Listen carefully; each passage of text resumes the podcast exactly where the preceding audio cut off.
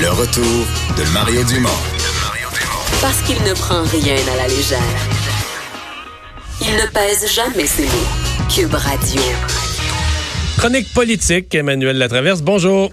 Bonjour. Alors, un gros, gros mea culpa. Avant de rentrer à la période de- des questions euh, cet après-midi, Simon Jolin Barrette qui s'est installé devant les journalistes euh, pour prendre le blâme pour tout ce qui est arrivé la semaine passée.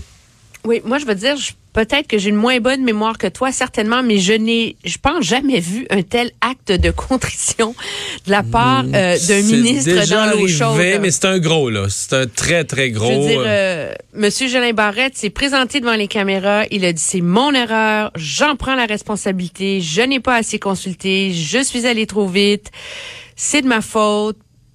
Il a fini même par dire je présente des excuses à tous les Québécois.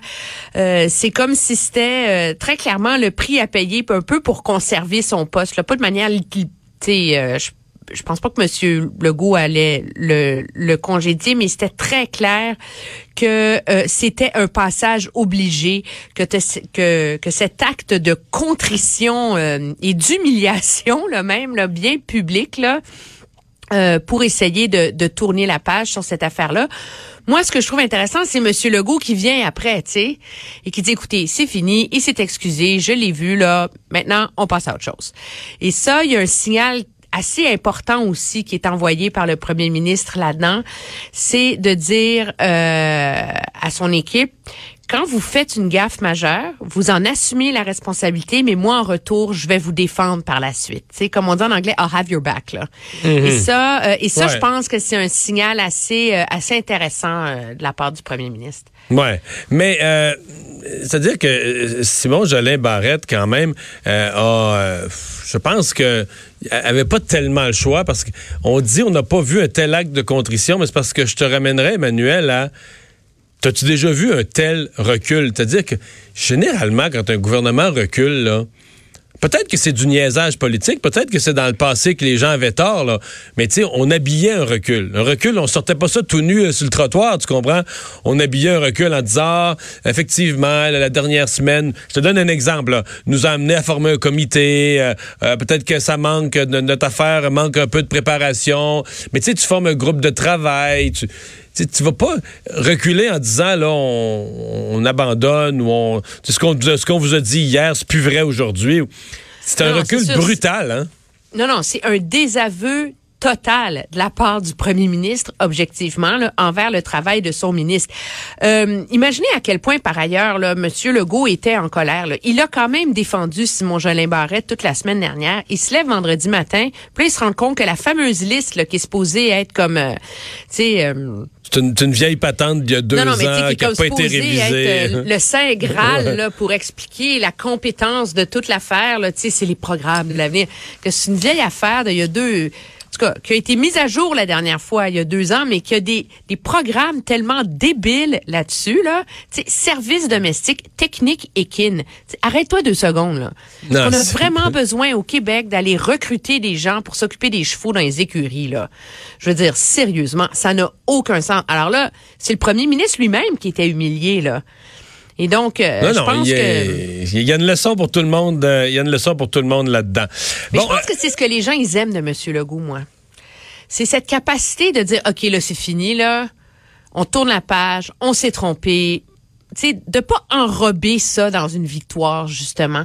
Et je pense que c'est cet, c'est cet élément de candeur là, qui finit par arriver, là, parce que euh, qui fait qu'il a euh, qu'il bénéficie qu'il a le bénéfice du doute, je pense, au sein de l'électorat. Mais euh, Simon Jolin Barrette a quand même précisé qu'il allait, qu'il retournait à la planche à dessin, qu'il allait consulter et revenir avec une réforme. Donc j'ai trouvé quand même que dans son acte de contrition, il a quand même semé la graine sur parce que tu sais l'impression pourrait être que ça reviendra plus jamais là. Tu qu'il a eu tellement peur cette fois-ci ou qu'il s'est tellement fait ramasser que le- l'ensemble du dossier d'une réforme pourtant nécessaire était mort et enterré. Mais je trouve qu'il a quand même semé la graine. Non non, on va on va revenir avec euh, on va revenir Ah, avec et- ça.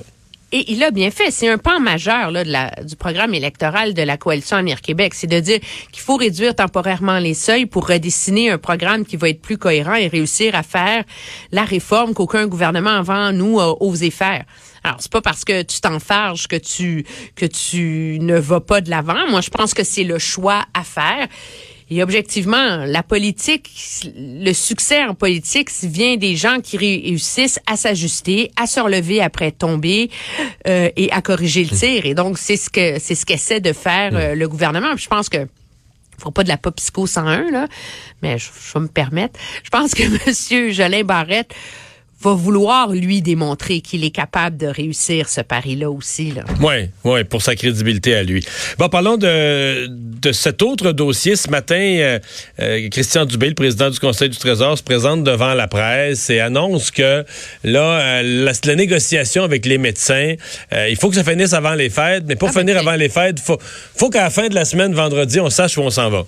Non, mais c'est complètement ça. Ça, aussi, ça, c'est dans la chronique des belles tactiques politique, là, on ajoute une crise, on, agite une crise avec les médecins. Là, ça aide à tourner la page sur euh, les, les, les échecs en immigration.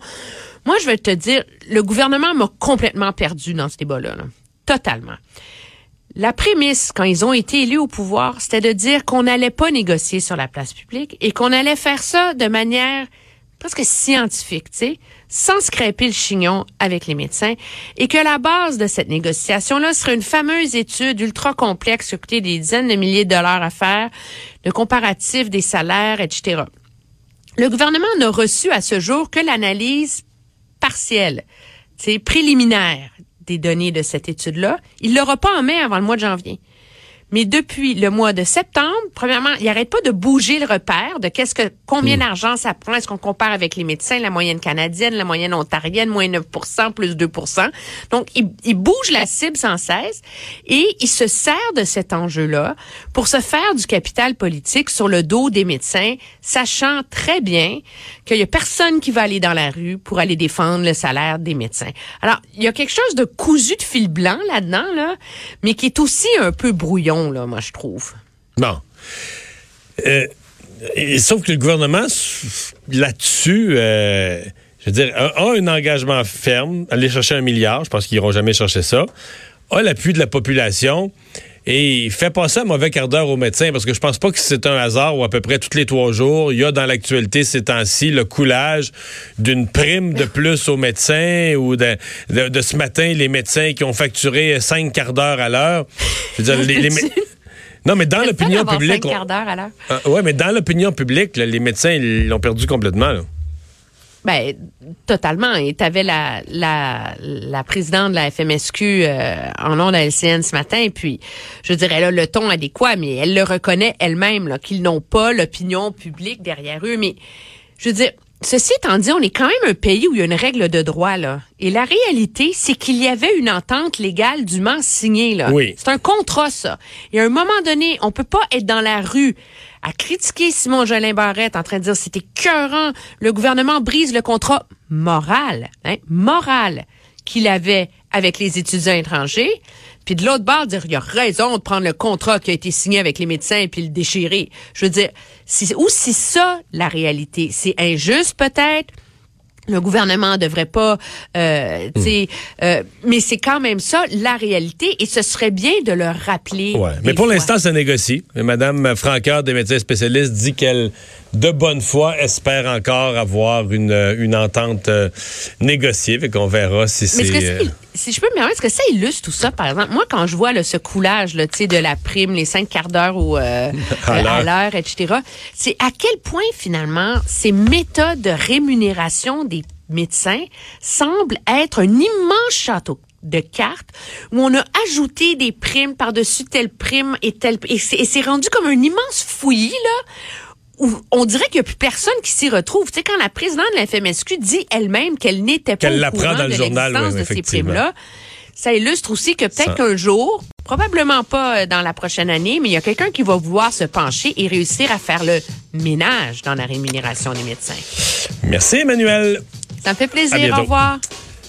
Alors, Vincent, oui. Euh, on se quitte en parlant magasinage de Noël parce que ça faisait partie de l'actualité aujourd'hui. Oui, parce qu'on y arrive tranquillement. Combien d'argent tu vas dépenser à Noël, Mario? Moi, je sais pas. En cadeau. Moi, je vais être pogné à la dernière minute. Je suis toujours mal. Je sais pas. Bon, la moyenne québécoise, 503 Une hausse quand même impressionnante par rapport à l'an dernier. C'était 458 selon les chiffres de ah, On va dépenser 50 pièces de plus presque. Ben oui, par le Conseil canadien de commerce du détail. Par, de, de détail. Par contre, on est encore les la province qui dépensera le moins pour Noël, ce qui n'est pas nécessairement une mauvaise chose. Là où on dépense De plus que le les autres, c'est en alcool, nourriture, gâterie alimentaire, livres et la musique. Alors, on est des l'e- épicuriens. on va à l'essentiel, nous autres. C'est ça. Alors, sachez-le, la moyenne, c'est 500. Alors, euh, ça peut vous déculpabiliser. Merci Vincent, merci à vous d'avoir été là.